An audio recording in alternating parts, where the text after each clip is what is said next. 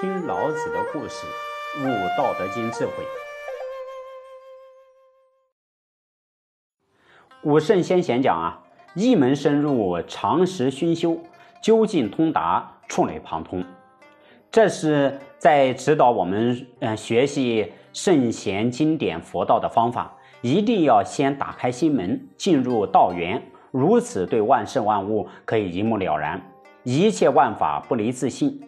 如果一直向外追求大道，只在大道的现象上打转，虽经累劫，也永远找不到道的能量根源。这是方法错误，导致无法找到正确的方向，而没有正确的信息，当然就找不到大道的根本了。所以老子在《道德经》第四十七章里面讲啊：“不出户知天下，不窥牖见天道。其出弥远，其知弥少。”因为圣人能知道道的根源，所以可以不行而知，不见而明，不为而成。啊，告诉我们要先融入大道的根源，才能够了知无为的真谛，善用大道无为的功能，绝对不可强不知以为知，盗用大道之名，却无能使用大道的真功能，成为老子在第五十三章里面所讲的道跨。哎，那个呢？不是真正的大道，后果是害人害己的呀。现在我们既然知道道是万物之母，但这只能说明它的身份和地位。然而它的本身又是什么呢？要如何来定位呢？哎，老子在呃第一章里面讲啊：“道可道，非常道；名可名，非常名。无名，天地之始；有名，万物之母。故常无欲，以观其妙。”常有欲以观其教，此两者同出而异名，同谓之玄。玄之又玄，众妙之门。这个道啊，我们是可以用言语、用言说来描述它，但是呢，恐怕啊，说话呀，仍有不尽意的地方。平时大家所说的道，并不只是指这个无形的大道本身而言，还包括一切万事万物万象。再来，我们给万物的命名，它的名声呢，也只是不变的符号，却难以形容恒常变动的大道现象，是无法准确而完整的描述到的。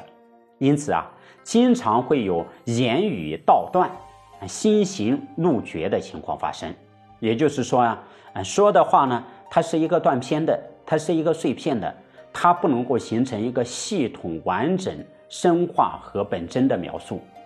那另外，我们心里面的，如果按照心里面的念头去做，往往会把路给走绝。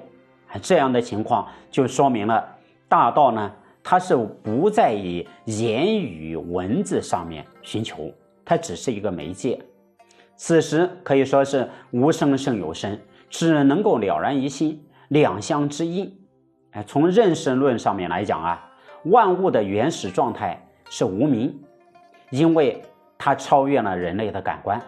然而，从万物的表象来说，啊，就是有名的呢。一旦万物的物体生成了，就可以依据世人的感知，给予它相应的命名。由此可知，要认识到啊，可以从无名的状态去认知，也可以从有名的形象去认知。前者是直接立足于根源。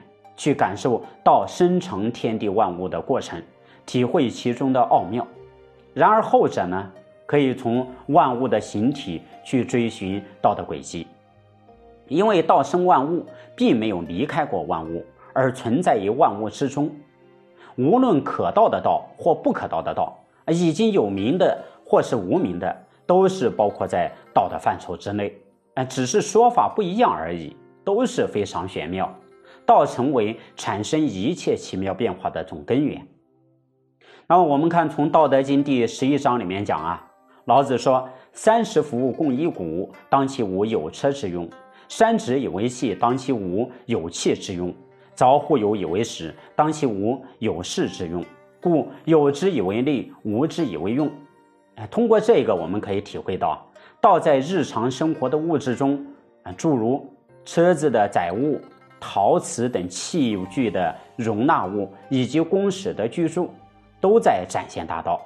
嗯，他们的有之利益和无之功用，在人身上呢，有形的色身可以穿金戴银，享有啊位高权重的权势。但是啊，身体真正的作用是在于无形的灵性。那么这个无形的灵性应该如何修持呢？请听下集：上德广德，见德积德。